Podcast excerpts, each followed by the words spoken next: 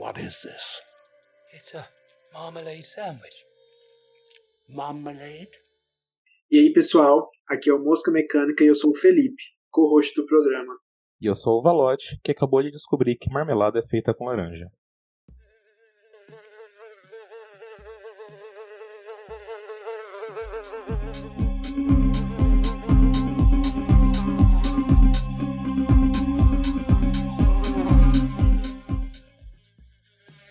Bem-vindo, bem-vinda ao Mosca Mecânica. Nós estamos no nosso segundo episódio. Passou-se uma semana desde que a gente nasceu. E a gente tem que agradecer, né, não, Matheus? Só agradecer ao nosso único ouvinte da, da Irlanda que está nos prestigiando. Sim, a gente descobriu que alguém aí nessa semana escutou a gente da Irlanda. Mas a gente também tem que agradecer as mais de 200 pessoas que já seguiram a gente lá no Twitter, as pessoas que estão interagindo, é, essas pessoas que provavelmente não nos conhecem, o que é estranho. Exatamente. Porque as pessoas que nos conhecem também ajudaram bastante. Então vai aí um agradecimento para todos os meus amigos que deram essa força. Eu queria agradecer quem deu um feedback positivo no, no Twitter ali, quem nossos amigos que vieram no chat, deram umas ideias pra gente. Recebemos até e-mail já, né? No, É, no primeiro é- episódio. É bom falar isso também, porque a gente, a gente fez dois episódios com cachorro latindo, galo cantando, que provavelmente vai acontecer nesse episódio aqui também.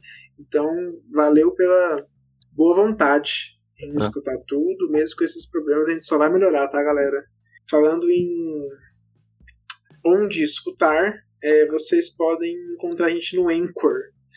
A gente achava que era só Spotify, só isso, mas na verdade vocês podem escutar em qualquer plataforma. É, vocês entram no nosso site do Anchor, vocês vão encontrar aí no Radio, Radio Público, no Breaker, é, no Google Podcasts. A gente está esperando a liberação para o Apple Podcasts, quem escuta lá também. Então vocês não tem só o Spotify para escutar, quem escuta em outros lugares, tem outras plataformas também. Uma outra plataforma que tá dando erro pelo search, mas se, se você ir lá no Anchor, você consegue abrir. Tranquilamente. E a gente também tem que avisar aqui para vocês que já escolhemos o dia que a gente vai lançar nosso episódio. Vai ser semanal, sim, toda quinta-feira. Então, toda quinta-feira é fim de tarde, começo de noite, sai um novo episódio do Moça Mecânica. No episódio 2, vamos falar sobre Paddington, mais especificamente sobre os dois filmes que saíram nos últimos anos. Mas para quem não conhece, Paddington é um é um ursinho que um ursinho extremamente britânico e foi, foi criado na década de 50 para um livro pra um livro infantil com ilustrações e tal. Ele ficou completamente marcado na, na cultura inglesa, só que com o passar dos anos ele foi ficando mais como um símbolo. Esqueceram do Paddington personagem, ele virou um chaveirinho, um ursinho de pelúcia, alguma coisa assim, como um símbolo mesmo. É, é parecido com o Ursinho Puff. O Ursinho Puff tinha os desenhos, tinha os filmes. Até, ah, até rolou o filme com. Ian McGregor. Isso. Saiu um filme com ele, nem vi, você viu? Eu vi, eu, eu gostei muito. Então, rolou o Ursinho Puff, mas o Ursinho Puff virou um super símbolo também, só virou adesivo. Tem um outro exemplo também é aquela gatinha Marie, né, que toda capa de caderno tem ela, e quase ninguém sabe que surgiu nos, nos Aristogatas. Ela era um personagem de um desenho que acabou virando capa de, de caderno ultimamente. Mas o que esses filmes trazem de especial é um sentimento de ser criança de novo depois de adulto. É um, uns filmes que, que mostram que a gente ainda tem um coração aqui dentro, aqui, que, que a gente não é desalmado. aquele, aque- aquele espaço frio que fica no nosso peito na maioria do tempo, às vezes ele derrete, esse gelo derrete e Paddington é um dos motivos. É um, é um, é um, é um, é um abraço confortável, é um, é um. aquele abraço que a gente precisava, o carinho antes de dormir. É Paddington. Hoje a gente só gosta de filme bom mesmo, né?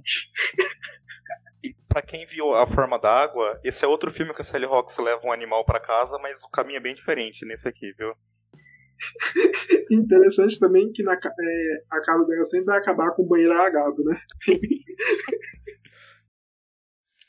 Oh, yes, that is good. Um, what's your name? Hmm? Do bears even have names? Hmm. Of course we do. My name is. beg your pardon. Right. Go. Hmm? You try it. Look at the throat.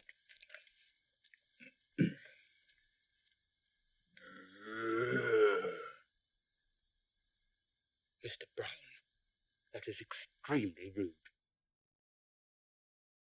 Pra quem não conhece os filmes, o primeiro chama As Aventuras de Paddington, é de 2014.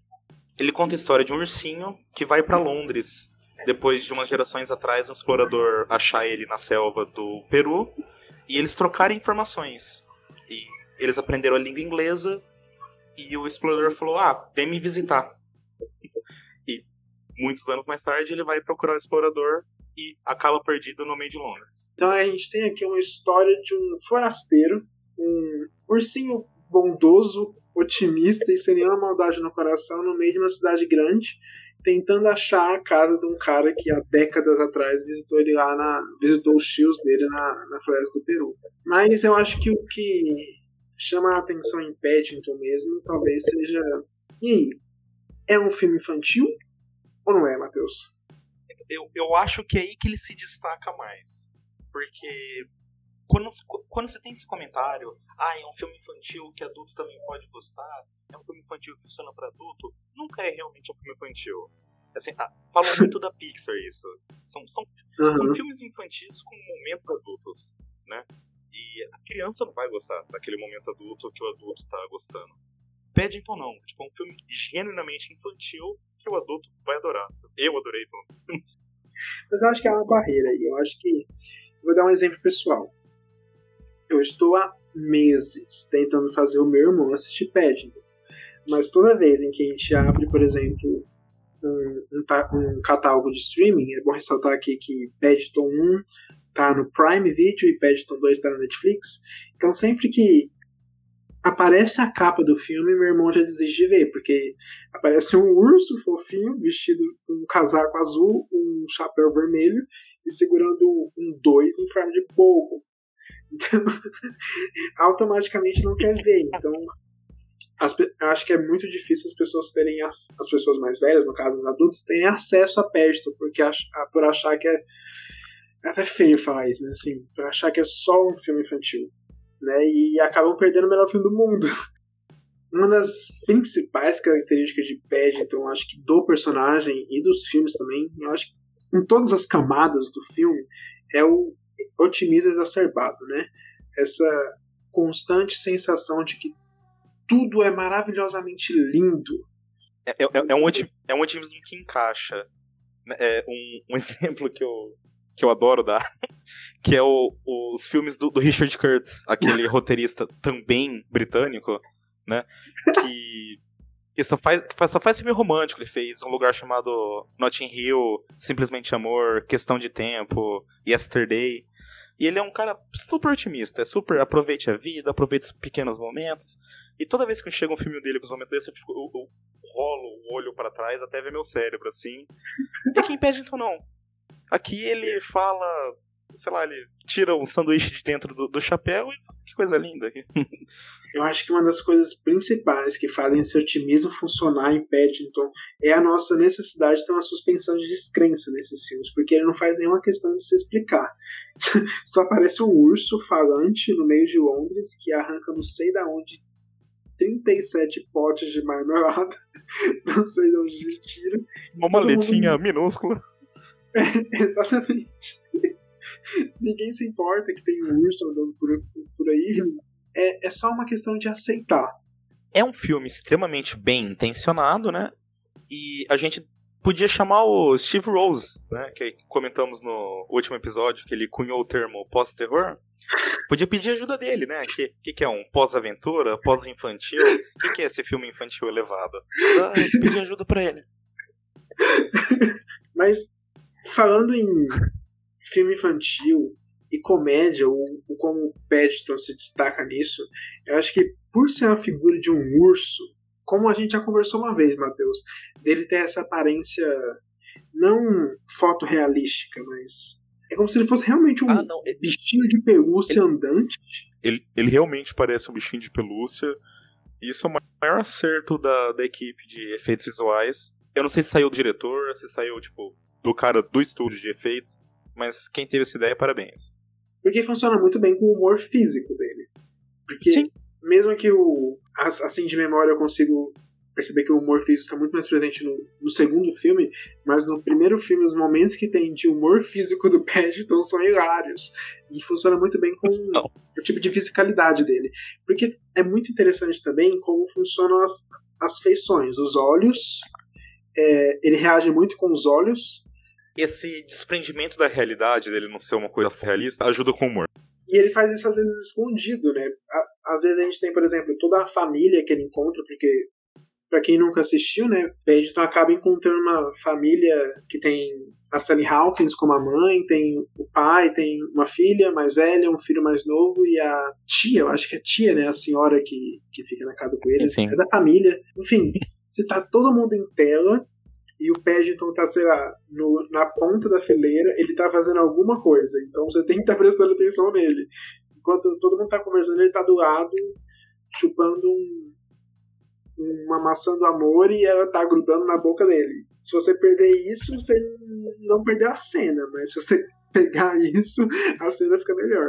E o humor físico é realmente o ponto principal do filme. É um negócio no nível do Buster Keaton, ou para manter a tradição britânica, o Mr. Bean.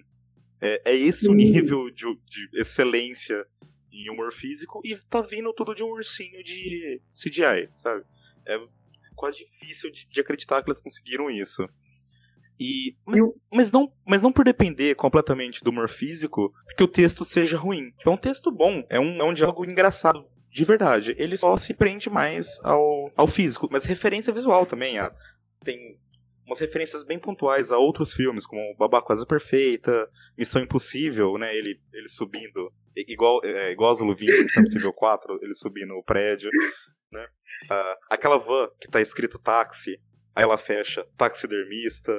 É, tipo, é, é piada na tela a cada segundo. Não, o filme não para. Exato, ele não para, e uma coisa que você mesmo já comentou também, que é, é- ele é um pouco diferente do costumeiro humor britânico, né?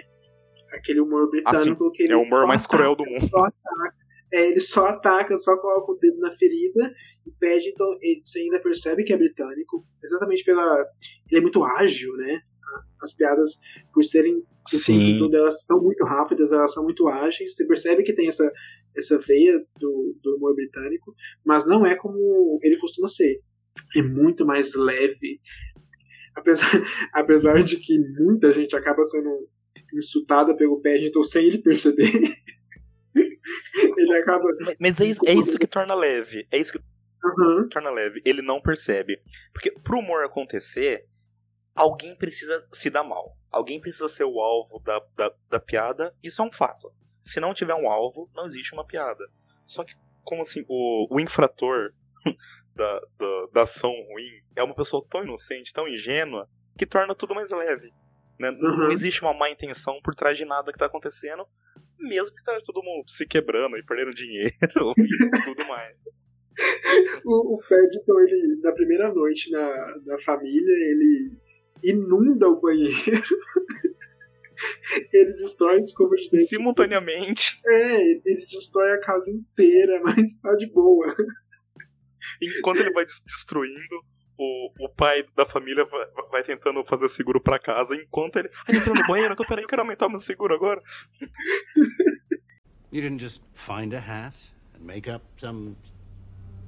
What? Why are you looking at me like that? Is it me or is it hot in here? Why do I feel so. Uncomfortable. Flushed. Queasy. It's called a hard stare. My aunt taught me to do them when people had forgotten their manners. Por conta desse humor o tempo inteiro, né? de- de- dessas dinâmicas muito, muito, muito ágeis, o filme acaba também entrando nos exageros, né? Tipo, então, será que Paddington tem defeitos, Matheus? É, é um filme que chega muito perto de ser perfeito, mas assim, se pra manter o personagem nosso aqui e ser chato, se tem alguma coisa pra reclamar, é que ele exagera. ele, ele, ele, tipo, ele, ele tem uma, ele tem uma direção de arte muito parecida com os filmes do Wes Anderson, que, ah, é legal, traz um charme, mas às vezes fica muito Wes Anderson. Ele perde um pouco uma identidade visual própria. É, é muito, é muito, é tudo redondinho. Para você ver o nível de filme que a gente tá falando, os erros dele é que ele é muito fechadinho, muito redondinho, muito tudo certinho. É tipo, é procurar uma agulha num palheiro, um erro dentro. Exatamente, e talvez também porque a gente não tá tão acostumado, porque a gente. Eu falo por mim e por você. A gente não assiste um filme como Paddington todo dia. Não é como se a gente visse as coisas tudo certo num filme o tempo inteiro, né? Eu acho que há muito tempo a gente não tá acostumado com filmes assim. Então quando a gente pega um Paddington em que tudo se completa, em que o, o, talento de. O talento não, mas a habilidade de cada membro da família vai comunar em alguma coisa no final. Não importa o que seja, a tia mesmo, o talento dela é beber pinga rápido, e isso vai dar certo de alguma maneira. Então, tudo é tão fechado que eu acho que por a gente não estar tá acostumado, isso acaba incomodando um pouco. Não é que incomoda, na verdade a gente só sai do filme um pouco, né? Mas uma coisa que talvez me incomode mesmo é essa idealização de um modo de vida britânico perfeito. o Paddington chega em Londres, vendo todos os pontos turísticos como se fosse a maior cidade do planeta. Para ele é, né? o Paddington é. Todo mundo é extremamente educado, tirando um vizinho chato. Tudo é muito bem, como se diz? Parece que Londres funciona bem, né? Como, Como se a, é, é a gente vendo Londres pelo olhar do, do Paddington, né? Ele, ele sempre viu Londres naquele, naquele globo de, neve, né? De, de vidro. E agora ele tá vendo. Então é tudo grandioso, tudo iluminado e tal. Mas é, eles, eles pintam. Olha como a gente é perfeito. Mas também isso não tira da minha cabeça que pode ser uma. Uma piada. Não uma piada interna, mas é como se o filme estivesse falando olha como o Londres é perfeita, todo mundo sabe que não é. Mas vamos, é. vamos, vamos junto com o Paddington nessa. Se ele acha que é perfeita, então por que não? A cidade acaba se tornando um personagem no filme de Paddington também. Exatamente. A, a Londres é um, é, um, é um personagem grande Sim. dentro do, do, do, filme. Ele, ela acaba iniciando como o pontapé da narrativa, né? Tipo, o objetivo dele acaba virando o principal é, principal não, o único cenário da história e ela entra em piadas, gags e diálogos o tempo todo. Então, realmente é um baita personagem mesmo no filme. Isso que eu tava falando de ser um filme muito bem amarradinho é um negócio, sim, notável mesmo. É, é um tipo de roteiro para se estudar em faculdade. Tudo, qualquer cenazinha aparentemente sem importância no começo, volta. Ah, e a mulher tá escrevendo um livro e ela não sabe o rosto do, do, do protagonista. Ah, e a criança gosta de trem. Qualquer coisa. Qualquer coisinha uhum. minúscula no começo do filme volta. E é, é realmente algo de ser estudado o nível de detalhe que esse roteiro tem. É um trabalho primoroso mesmo do Paul King. Talvez eu consiga até perceber paixão o cara não faz um filme desse se ele realmente não tiver apaixonado. Ah, provavelmente e... eram os livros que ele lia quando era criança, né? Sim. Uhum. E também, uma coisa que eu prezo muito em filmes do estilo é que, mesmo que Paddington esteja em tela o tempo inteiro, mesmo que ele seja o nosso personagem principal, a gente não deixe de simpatizar por todos os personagens. Por todos você fica. Eu, né, no caso, eu fico triste de, de perceber que, por exemplo, as crianças aparecem pouco. Fala assim, não, velho, mostra mais as crianças. A, a tia, ah, não, mostra mais dela. Sei lá, bota alguma coisa pra eles fazerem. Porque dá a impressão que Paddington é econômico. Tipo, o filme passa assim, no piscar de olhos. Sim, você piscou, acabou o filme. É, começo, meio e fim, assim, super definidos. Putz, que filme econômico, que automaticamente vem a palavra raso na minha cabeça, mas não é nada. Ele é não, fechado, não. simples, assim. Ele é o que ele devia ser. Ele não é raso, ele é dinâmico, né? Ele, uhum. ele faz tudo acontecer rapidinho. E ele, ele, realmente ele gera uma simpatia por todo mundo, até pelo vizinho racista, pelo uhum. vilão. Você gera uma conexão com todo mundo mesmo. É um, é um super interessante. Porque todo mundo acaba sendo, apesar dos pesares, todo mundo é muito bem humorado, né? Mesmo ele sendo carrancudo, ele ainda tem uma veia de humor, até pelo ator mesmo. Ai, e como é bom atuado, né? E, e como é bem atuado esse filme, né? Eu fico lembrando da Sally Hawkins e é o papel que ela nasceu pra fazer. É a, a- daquela mulher dócil que você, eu acho que. Essa você a mãe teria- amorosa, né? Sim, você teria medo de falar palavrão perto dela. e mesmo que você falasse, você sabe que ela ia fazer uma cara de tudo bem. Todo mundo erra. O, o elenco ele vem com uma carga de realeza da televisão britânica. Tem o Matt Lucas e o Peter Capaldi, que vem do Doctor Who. Tem o, o Hugh Bonneville, que vem do, do, do Downton Abbey. É um, é um pessoal assim, E vem o elenco de Harry Potter também. Ah, Mas qualquer coisa britânica vem aqui de Harry Potter. exatamente. Tem 500 atores, né? o principal do elenco é um ator que, que nem mostra o rosto. Sim. É, é o, o Ben, ben Whishaw, que faz a voz do, do Paddington. Não é só um trabalho de voz bom. É um, é um negócio fora do comum. A vida que ele dá pra, pra, pra, pra esse ursinho. Ele é um ator que tá razoavelmente grande nas, nas franquias britânicas. Ele faz Mary Poppins, ele Kill do 007, é um dos maiores- um Uhum. personagens do 007. E ele abre a boca em qualquer filme, você vê o Paddington. Tipo, é uma, é uma voz tão marcante esse ursinho que tá, tipo, estragando a carreira do ator pra mim, sabe? Eu não consigo desprender ele do ursinho de pelúcia.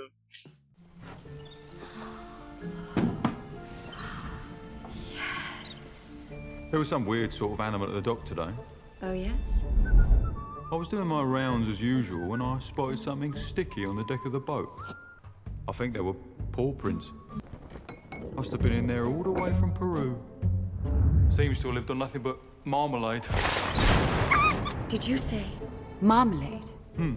What happened to him? He sneaked out in the mail van. Yes. I tracked him as far as Paddington Station. Good. But then he disappeared. I'm sorry. It's just that that creature means a great deal to me. Why? Is he endangered? He is now. Mas já que ainda tá falando de elenco, eu acho que a gente não pode deixar de citar talvez o trabalho mais divertido que a Nicole Kidman fez desde Gente Grande. Você e o ouvinte que gosta de gente grande, me fale se a Nicole Kidman não tá perfeita no filme. Ela tá se divertindo igual a quem Eu quer. não vi ela feliz assim até- desde antes dela se casar com o Tom Cruise, cara. Pronto, Matheus, você conseguiu falar do Tom Cruise da Nicole Kidman no podcast. pois é, ela tá muito divertida. Ela é a vilã do filme, né? E ela quer, por tudo, capturar o urso, é, empalhar ele, como é que fala? Terminar. Isso, taxidermizar ele, pra provar que ele existe, né? Então ela fica nessa busca enfreada. A, a, a cena da invasão dela na casa é hilária. Porque ela é o tipo daquele, da- de vilã que, quando eu vi pela primeira vez, eu falei assim: essa é a vilã que nunca vai perder. Ela só vai perder no final. Ela vai conseguir fazer tudo e no final vai dar tudo errado pra ela. Porque, tipo, é a Nicole Kidman e é o que a, a vilã parece. Mas não, ela tem mini derrotas o filme inteiro. E essa invasão na casa acaba com uma explosão. E o Paddington entra um elefante aqui em casa. é a inge- a ingenuidade dele, né? Ele é tão ingênuo que ele derrota ela nesse confronto sem saber. Ele, ele não faz nada exatamente pra impedir que seja pego. Bom, a Nicole Kidman é um ótimo é, adendo à franquia, ela tá se divertindo horrores, mas apesar dela não ser britânica, talvez uma das únicas britânicas no elenco, é fato que o elenco e o- a franquia são muito respeitados na Grã-Bretanha, né? Com certeza. Dentro do, do Reino Unido é um negócio. É um tipo é considerado um filme elevado mesmo. Ele é não só elevado, é um filme extremamente popular. Ele vem para os cinemas aqui, mas não é muito comentado. Não, Uhum. não chega a pegar premiação fora da, do Reino Unido, né? Ele, ele, ele foi indicado pro BAFTA de melhor roteiro, que é a premiação maior britânica. Sim. Mas fora, fora de lá é um filminho infantil qualquer mesmo. Que é o que a gente tá tentando mudar. É, eu, mas eu acho isso muito bonito, assim, porque é um filme claramente uma carta de amor pro, pro país, né? Culturalmente, por tratar de tantos costumes, é, assim, de Londres e da Inglaterra. Eu acho muito bonito ele fazer sucesso lá. Eu ficaria extremamente arrasado se ele não fizesse sucesso nem lá, né? Se ele não conseguisse ultrapassar nem estourar nem sua própria bolha. Então eu acho que é um, um sucesso se olhar por essa. Mas então, Matheus, como é que foi rever Paddington depois de certo tempo? Ele melhorou ainda mais para mim. Eu já adorava ele e revendo você consegue prestar atenção em mais detalhes, em mais questões Sim. técnicas e tal, e ele só melhorou.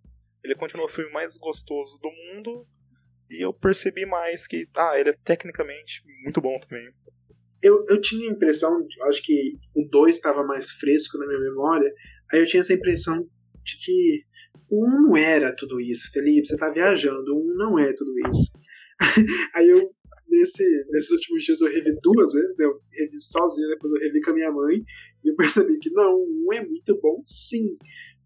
Eu achava o 2 bem superior ao 1. Um revendo, é. eu falei, ok, não, é um per... tipo, dois é perfeito e um é quase perfeito. É, é bem mais próximo a qualidade um do outro. É exatamente o sentimento que eu fiquei, porque apesar de, de dele ainda dar esse, esse ar de surpresa, de que você vai, você vai, você começa, você dá play em Paddington, você fala, tá, esse filme é bom, ele vai ser bom, só que ele te conquista de uma maneira que você termina ele e fala, puta merda, não tem como você esperar isso aqui. Então acho que o fator de surpresa dele sempre vai ser delicioso, assim, do primeiro filme.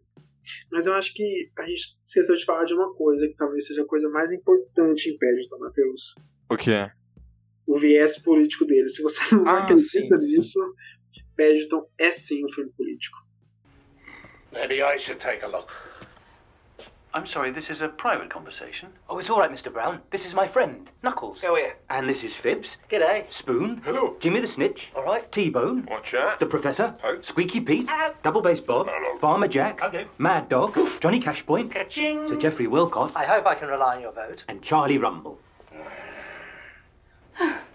It's so wonderful to meet you all. I must say it's a great relief to know that Paddington's already made such sweet friends.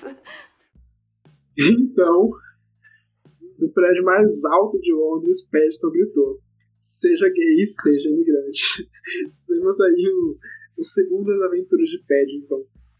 Então, Matheus, nesse segundo filme, Paddington está estabelecido na família Brown, ele é amigo de todo mundo da vizinhança, com ele todo mundo é feliz, ele é um urso realizado, mas está faltando alguma coisa, né? Ele ainda acha que deve algo à tia dele, então ele. Agora o objetivo dele é trabalhar para conseguir comprar um certo livro 3D de todos os lugares especiais de Londres e conseguir mandar para a tia dele para ela conseguir ver Londres de longe, que também sempre foi o sonho dela, né, de visitar a cidade. Mas aí aparece o Hugh Grant no caminho. o Hugh Grant e todas as suas personalidades para tentar impedir o Paddington de conseguir o livro. Paddington 2 é um filme bem parecido com o primeiro estruturalmente, só que é tudo, vamos usar a palavra de novo, elevado. A passagem é mais forte, a fotografia é melhor, a direção de arte é melhor. Ele é um filme produzido melhor. É... Eu acho interessante que mesmo que tudo seja elevado, você consegue perceber alguma diferença no Paddington, por exemplo, que parece que é o mesmo urso? Não, não vejo nenhuma diferença, não. Porque eu acho que não tinha como melhorar, né? Sim. É, é, é, porque, é porque ele não é fotorrealista. Tipo, não tem ali ficar mais Sim. real. Eles já uhum. acharam a caricatura perfeita que ele tinha que ficar. Né? Tá no grau. Ficou... É, tá, tá no grau. Não, não tem que mexer nele. Aquele negócio, né? Nem quente nem frio. Zero grau tá ótimo. Zero grau tá. Uma, uma, uma, coisa, uma coisa interessante dessa mensagem forte, que, que mesmo ela sendo forte, ela sendo bem presente e óbvia, né? Tem o, tem o vizinho racista que fica falando, ah, esse selvagem vem aqui e toma emprego uhum. nosso. Tipo, uma coisa bem bem básica de racista de velho branco, né? E xenofóbico também, né? É, é, é uma xenofobia, é, o Brexit, né? Uhum. E, mas mesmo que a mensagem seja óbvia, ela não é assim, ela, ela é necessária para a humanidade, mas não para a narrativa do filme. Tipo, uhum. ah, o filme não é bom porque ele tem uma mensagem boa. Se ele não tivesse essa mensagem boa, o filme também seria bom. É Mas é um ótimo mundo, né? Ah, não, é, é, é ótimo. É uma é ótimo. boa. Uhum. O que me chama muita atenção nele é que talvez a, quando eu coloco o 1 e o 2 na minha cabeça, assim, um ao lado do outro, é que realmente o valor de produção desse ele é muito mais presente. Porque tem, para quem não assistiu, tem um momento no filme em que o Paddington passa uma estadia na cadeia. e é impressionante como o design de produção da cadeia é foda. Porque a cadeia acaba ficando em dois momentos e você consegue ver esse contraste. Parecido como o que o Paddington faz no primeiro filme, mas ele faz nesse segundo filme, né? Que tudo que ele encosta melhora. Então, se o Paddington tá na cadeia, o valor de produção vai deixar muito bem claro o que acontece com uma cadeia quando o Paddington tá lá dentro. Então, é muito bonito como eles não têm nenhum nenhum limite de, de, de criatividade e de trabalho mesmo, de gastar grana. O mundo ao redor dele fica literalmente mais colorido, né? Aonde ele passa, Sim. ele leva cor com ele. Isso acontece no primeiro, mas não é tão visível. É, assim, é. Não tá muito no visual, né? E no 2 não. Largaram a mão da sutileza completamente pra esse filme, né? O 2 é tão visual que tem aquele, aquele típico contraste de filmes, assim, quando no começo do filme, quando o Paddington sai na rua, tá tudo muito colorido, sol, todo mundo com uma roupa mais colorida, aí de repente, no momento que ele tá na cadeia, a rua tá cinza, fria, todo mundo tá usando tons pastéis. tem, tem, o 2 brinca muito com, essa, com esse contraste visual. Assim. Literalmente, a primeira coisa que ele faz na, na, na, na cadeia é ter um erro na máquina de lavar e deixar o uniforme todo mundo colorido. É literalmente a primeira coisa que ele faz. Nossa, que graça, que ódio. Nossa, que vontade de apertar esse urso. Meu Deus do céu. Não sei se foi o, o Paul King ou o estúdio, ele, ele reconheceu a joia que ele teve com o primeiro filme e botou tudo no, no 11, né? Falou, não, uhum. vamos aumentar tudo isso daqui. Até no humor, que no caso do Paddington já é físico, no 2 ele ele passa os limites, assim. A, a, acho que uma, uma cena exemplo é a cena em que ele tá tentando trabalhar no salão de beleza, né? E acontece cada coisa com o corpo dele. ele, ele, eu gosto desse, do segundo filme também, que brinca muito com a pelugem dele. Tem a parte em que ele tá no, na casa de antiguidades, lá no centro, e ele clica naquelas bolas magnéticas e o. Estática, né? Sim, aí o pelo dele estufa, assim. Quando vai voltando a roupa dele desincha também. É perfeito. O, o filme parece que a montagem é tão sutil que mesmo que o filme queira que você ria daquilo, te, te fale que aquilo é uma piada, não parece jogado para você. Assim, mesmo que você não ria daquilo, você pode achar só fofo. Já funciona de qualquer maneira. Sim. Então, o, a fisicalidade do Paddington é de uma genialidade incrível. Eu fico sempre chocado. Porque criança merece mais que ver o Adam Sandler levando um chute no saco e fazendo careta, né? criança merece piada bem pensada. Eu vou ser polêmico e falar assim que criança merece muito mais do que Pixar, viu, galera? Se vocês acham é a única coisa que, que rola, porém não é. E não é tudo isso também. Bombas sendo jogadas aqui.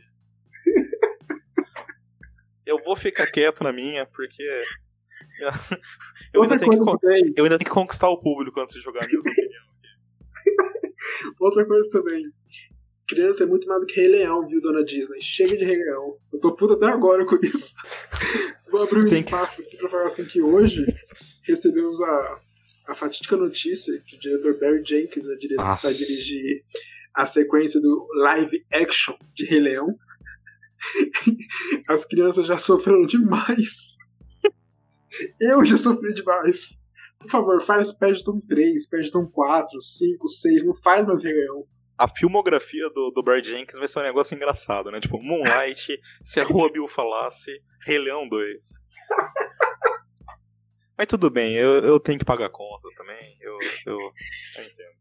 Dinner is served, master. Thank you, Simpkins. If, like me, Your doggy likes to maintain standards. Can I recommend Harley's Gourmet Din-Dins? More taste, more goodness, more, dare one say, class? Mm. Harley's Gourmet Dog Food. Oh. parte importante desse, desse visual, desse humor visual inteligente, cai até para as referências que o filme faz. Lá no primeiro filme tem a Babá Quase Perfeita e Missão Impossível. Aqui tem de novo Missão Impossível e Tempos Modernos do, do Chaplin. Mas é tudo dentro do contexto tipo, da mensagem que o filme está passando. Não é só, tipo, ah, lembra daquele filme que eu gosto? Tipo, tudo tem uma função. E em questão de elenco, se no primeiro tinha a Nicole Kidman se divertindo, aqui tem o Hugh Grant, talvez no, no trabalho mais diferente que ele já fez na carreira dele. ele é um ator meio que falido, agora ele só faz comerciais para ração de cachorro. Vestido de cachorro. É. e agora ele só, só consegue conversar com os personagens da cabeça dele. Ele tem um sótão na casa dele onde ele guarda o figurino de todos os seus personagens, ele só consegue conversar com eles. Super egocêntrico e, por que não, extremamente gay. o Grant tá tão gay nesse filme. Tão gay, é, é, delicioso. Você vê que ele tá se deleitando com a performance dele. É, é interessante essa adição, porque acho que não tem nada mais britânico do que o Hugh Grant. o Hugh Grant é. e fazer ele gay é. Não, eu falo que ele é gay aqui, galera, não é, ele não é. Ele não fala que ele é gay no filme, mas é impossível ele não ser gay. E isso é lindo. Como eu disse, Paddington gritou: seja imigrante, seja gay. Até pros vilões ele tá dando aí a sua força. We bring in the studio this morning one of the gay rights activists, Mr. Should I call you Mr? Sure. Pepe Julian Onzima. Thank you for coming in. Thank you for Good morning. Me. Morning to you. Why are you gay? Who says I'm gay? You are gay. E, e é um filme com tanta piada, tanta piada, que já começa na escalação do elenco as piadas. Tem um trabalho de metalinguagem muito interessante. É, você pode ver o, o, o Hugh Grant. O que, que é o papel dele? É um ator que foi famoso antigamente, mas hoje ele está esquecido. Igual o Hugh Grant. Esse cara todo cheio de charme, completamente britânico. É puramente ele num, numa caricatura cômica, né? E, e aí tem o outro lado, que é o Peter Capaldi, que ele é conhecido por fazer o Doctor Who, que é, assim, do imaginário britânico a figura mais amorosa, carinhosa que existe no Reino Unido inteiro. E aqui ele é o velho racista e chato. Então, tipo, eles brincam desde, desde o elenco. Eles, eles já brincam, já tem piada sendo feita ali foi mais ou menos o que o Inharito fez com o Michael Keaton em Birdman, né? Pra fazer um cara que faz ah, um super-herói. Né? Aí, aí a carreira dele meio que deu uma sumida. Uhum. Mas a outra adição do elenco no Paddington 2 é a presença do Brandon Gleeson. Sim. Que talvez eu. É, nem eu gosto de ter essa opinião. Mas assim, galera, eu. É fato que muitas é, performance em, Paddington são um pouco caricatas e elas são muito bem-vindas. Algumas são exageradas e também são bem-vindas, mas o Brendan Gleeson, apesar de ele ter momentos incríveis no filme, como por exemplo a parte em que ele experimenta um sanduíche de marmelada pela primeira vez, que é top 5 melhores cenas do, da franquia Paddington, mas tem alguns momentos em que ele extrapola, eu não sei. Ele perde a mão no, na, caricatura, na caricatura, parece que a, a, o pedido da direção é que ele se sinta num filme infantil e ele leve isso a, ao pé da letra demais. É como se, ao momento que ele está conversando com o Pet, é como se ele estivesse conversando com uma criança e essa criança também é o público. Aí eu teria que discordar do, do palestrinho aqui um pouquinho. eu acho que o Brendan Gleeson é uma outra edição perfeita.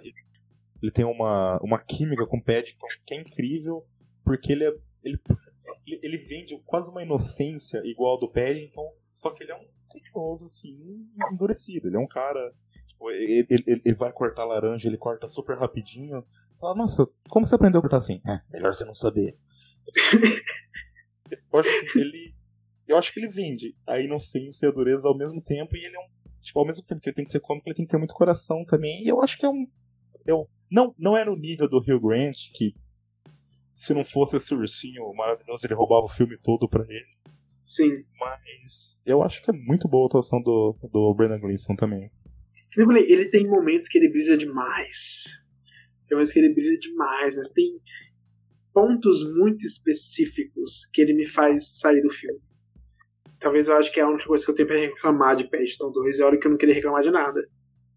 Igual o primeiro filme, o roteiro continua amarradinho. Não tem cena fora do lugar. Qualquer piadinha no começo do filme, ele igual ele usando a escadinha para limpar as janelas, já é uma cena hilária por si só, mas ela volta no final do filme como Uhum. uma função na- narrativa. E essa questão do otimismo que a gente falou bastante do, do, do Paddington, ele funciona quase como um anti-South Park. Né? Que a função do South Park é atacar todo mundo, né? O democrata é um merda, o republicano é um merda. E o, o Paddington não. Ele obviamente tem uma mensagem progressista. Consegue ver, tipo, ah, ele vai. O, o filme. O segundo filme inteiro ele fica falando necessidade da reforma carcerária, né? Como é, ressocialização do- de, de presos e tal.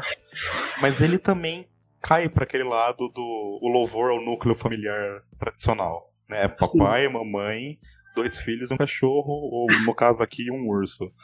ele é tiro pra todo lado com amor. I've raised the neighborhood panic level to wild hysteria. Get out of the way, Mr. Curry! Paddington's not coming this way! He's gonna clear his name, and we're gonna bring him home! We don't want him here. No, of course you don't. You never have.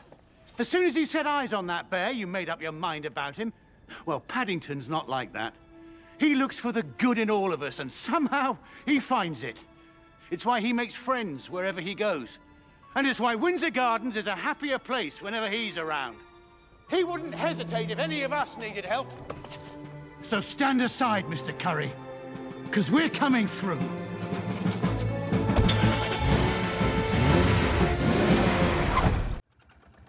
O que, talvez o, o que me toca mais nesse Paddington 2 é como. Sério, eu vou falar como se o Paddington fosse alguém real agora, galera, mas o quão bonito é ele conseguir espalhar essa energia dele para todo mundo. Porque se no primeiro filme ele consegue conquistar a família inteira e você simpatiza por cada membro da, da casa, agora você simpatiza por todo membro da rua. Sim. Agora você simpatiza pelo vizinho que perde a chave sempre, você simpatiza pela dona da banca e pelo papagaio dela. Você simpatiza pelo cara que fica o dia inteiro dentro de casa fechado, mas o Paddington limpa a janela dele e agora ele vê a luz do sol. Sim. Tem a moça que a- não consegue andar, ir pro trabalho de manhã sem o Paddington entregar o café da manhã pra ela. A coisa que me deixa muito emocionado é o catador de lixo que o Paddington ajuda a estudar todo dia. Então, o urso consegue expandir a energia dele pra todo mundo. Encostou, virou ouro. Então você acaba se importando pela narrativa, pelo personagem principal, pelos personagens coadjuvantes, pelos co co co co co co coadjuvantes. Você se importa com todo mundo. E o, o quão bonito é isso como, tipo, mostrar que o Paddington é uma é a sociedade, assim. Ele, ele mantém todo mundo junto, ele mantém todo mundo em positividade, e isso mostra o quão importante ele é pro próprio filme, o quão importante é a gente acompanhar ele e torcer por ele, porque e não é ele por ele, é ele por todo mundo. Sem ele todo mundo fica mal, não é como se a gente perdesse o protagonista e as pessoas seguem a vida. Não, sem ele ninguém segue a vida. Sem o Paddington todo mundo é cinza. As pessoas ainda vão Exatamente. vestir suas roupas da prisão branca e preta, não vai ser mais rosa. Então, o quão importante é um protagonista ser assim, o quão importante é ele conseguir tocar todos os pontos da narrativa, entendeu? Vai tomar o Paddington é muito bom. E, se- e sem querer estragar seu, seu monólogo emocional aí, mas eu queria agradecer o Galo, seu vizinho, por, por novamente ser o convidado no nosso podcast. Ele, ele foi na hora, eu comecei a falar, o Galo apareceu. Ele falou assim: Não, eu concordo contigo, porque esse aqui ele foi tocado por Paddington também. Paddington tocou nele. Não, mas, mas realmente voltando, o, o segundo filme ele é mais emocional, né? O- os últimos 10, 15 minutos é um negócio assim, realmente tocante. Até, é, não dá pra não derrubar uma lágrima assistindo o, final do Paddington 2. E sem sentimentalismo barato da Pixar. Acho que você acabou de perder todas as pessoas que simpatizavam com você. Mano. E se tem uma coisa que ninguém comenta, nem, nem quem louva o filme comenta, é o quão bem dirigidas são as cenas de ação. É tipo a perfeição visual total. 90% dos diretores de Hollywood tinham que ver a, a perseguição com os dois trens no final desse filme e tomar umas notas, cara. É muito bem dirigido. Tipo, coração na boca o tempo inteiro, engraçado, tudo funciona na, naquela cena. O, to, é um... Todos os personagens têm uma função, tipo, servem para alguma coisa. Tá todo mundo no filme lá e todo mundo serve pra alguma coisa. Uma coisa que é muito criticada no, no, cinema atual é o uso exagerado de CGI. Que não é o caso, assim. O, às vezes CGI é bom, que é aqui em Paddington. É muito CGI nessa, nessa cena do, do trem. Funciona. Compara com o novo lançamento da, da Netflix Enola Holmes, que eu não vou confirmar, mas eu acho que teve um orçamento maior. Olha o lixo da cena da, da perseguição no, no, no, trem ali. Compara as duas cenas de perseguição no, em trem. É... Eu vou ser obrigado a falar que eu discordo. Enola Holmes é um filme fofíssimo, galera. Se você não assistiu Enola Holmes, assista. A cena de ação acontece lá no meio do filme, não tem nenhum metade da importância que a cena de ação do Paddington tem, então não era obrigada em ser perfeita. E comparar qualquer coisa com o Paddington é desvio de caráter, injustiça. Mas se você comparar Enola Holmes com uns filmes medianos, ela também é um destaque negativo. Vamos encerrar a conversa agora. agora. Passa o próximo tópico. Próximo tópico. É bem, para finalizar, a gente queria deixar umas recomendações para vocês de filmes levinhos e otimistas, caso Paddington toque os seus corações. E o que você tem para recomendar, Felipe? Olha, talvez o, a minha animação favorita, já que a gente falou tanto de Pixar aqui, né? Talvez a minha animação favorita, talvez não, é, hoje em dia é minha animação favorita. O filme de 2006 do Gil Cannon, A Casa Monstro. talvez o filme mais engraçado.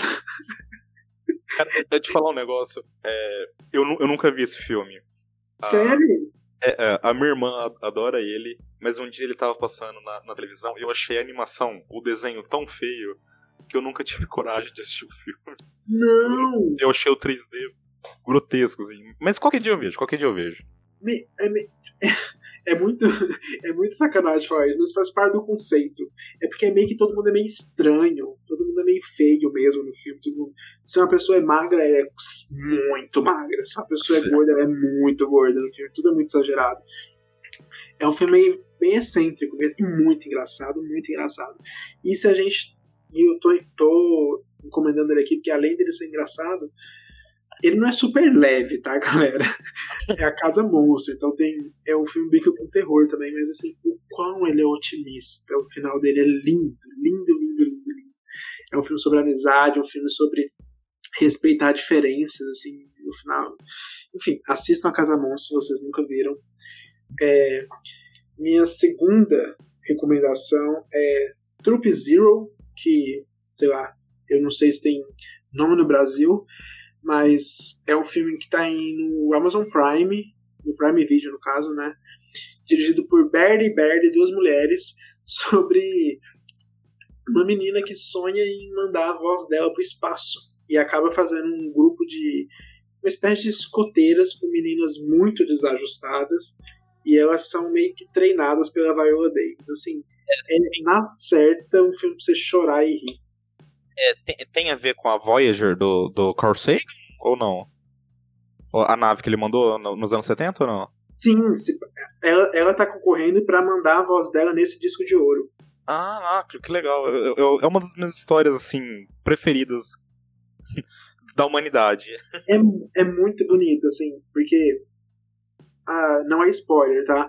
A mãe dela faleceu então ela, o filme começa com essa menininha, tipo assim, passando pelo luto, e ela acredita que a mãe dela é uma das estrelas, então ela quer mandar a voz dela pro espaço de qualquer maneira. Nossa, que bonito. A mãe dela tem que ouvir ela. E ela arruma esse time de meninas, uma nem fala, só grita e bate nas coisas. a outra é mais violenta, a outra só sabe vomitar. Então, assim, é um grupo de meninos muito engraçadinhos e a Viola Davis tá muito boa no filme, tentando ajustar elas como um grupo. Sim, é lindo. É lindo, lindo, lindo mesmo. É protagonizado pela. Esqueci o nome da menina. Makina Grace. Isso, a que fez a. Recentemente fez a Capitã Marvel, criança lá. E Hill House, né? Aham, uhum, exatamente. E a minha terceira indicação, um filme que o Matheus não gosta muito. Não, eu, eu gosto sim, eu gosto. Tá, mas você, você não gosta, Matheus? Cara, assim, o meu filme menos preferido do, do John Carney ainda eu É. gosto bastante. Ainda é bom, né? É o mesmo Se Nada Der Certo aqui no Brasil, né? O Begin Again. É um filme musical, que nem o Matheus falou, não é muito bem otimista, assim, mas acaba que quando você termina ele, você tá com um sorriso gigantesco no rosto. Eu nunca vi ninguém que não tenha terminado de ver esse filme sem um sorriso gigantesco no rosto. E tem, infelizmente, uma música tema muito bonita cantada pelo Adam Levine. Não, a, a música é linda, cara. Essa música, meu Deus do céu. É linda pra caralho, mas é uma pena que tenha sido ele, mas tudo bem. E Ah, você, mas, mas é, é- mas é bom que ele, que ele dá aquele agudo no, no final da música que. Ainda é um bom vocalista, né? Mas ainda é o Adam Levine. É um bom vocalista. No estúdio ele é ótimo. Mas é, é pra, pra, pra quem gosta de música indie é um, é um filmaço, assim, é um, é um Uhum. prato cheio. Uhum. É, e você, Matheus, quais são suas indicações? É, não, filminhos levinhos de otimistas, assim, assim, eu pensei no, no tempo, a primeira coisa que explodiu na, na minha cabeça foi Speed Racer, das irmãs Wachowski. Perfeito. Filmaço, cara, que, que, que a gente, é, que a gente tava falando antes do, do CGI não realista, Uhum. às vezes ser melhor. É todinho esse filme aqui, é todo um cenário todo, todo zoado, assim, é uma, uma influência asiática enorme no- na direção de arte. Tem um macaco como, como um dos protagonistas. Você já viu algum filme com macaco na sua vida que não é incrível? Speed Racer é bom demais, velho. Ele, ele é gigantesco, né? Ele tem mais de duas horas e você parece que viu um episódio de meia hora de uma série incrível.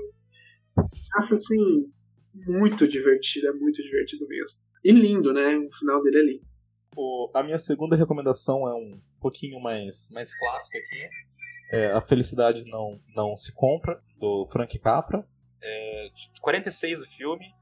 E é, cara, é o James Stewart de protagonista, que é o cara mais feliz de todos os filmes da, da década de 40 e 50.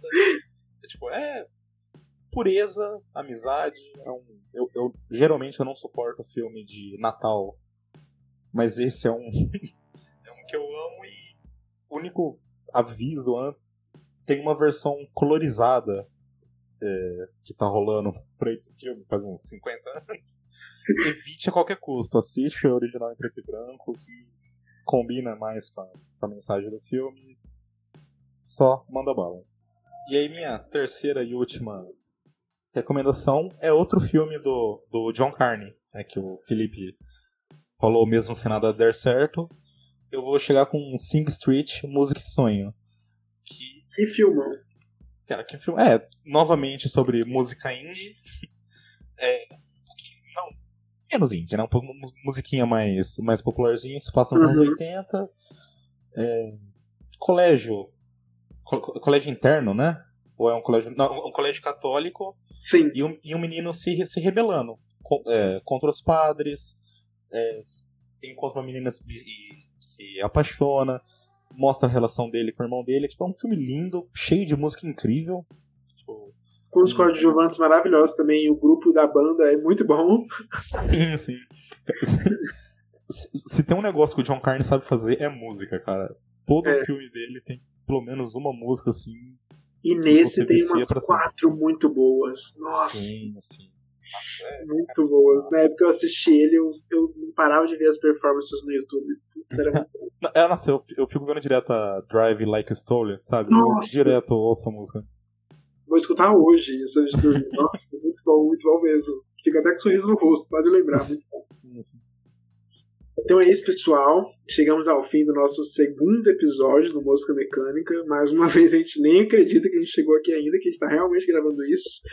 É... Semana que vem, quinta-feira, marquem a data agora, toda quinta-feira, um episódio novo. Vai ter o episódio do Mike Flanagan. A gente vai falar aí um pouco, um pouco não, né? A trajetória inteira de um dos maiores diretores de terror da atualidade. Aproveitar que. de drama da atualidade, né? É, também, vamos chegar nesse ponto aí. Que ele também sabe mexer com drama, aproveitando aí a estreia da Maldição da Mansão Bly, que vai chegar em outubro agora na Netflix. Então é isso. Até semana que vem. Muito obrigado por escutar até aqui. Tchau.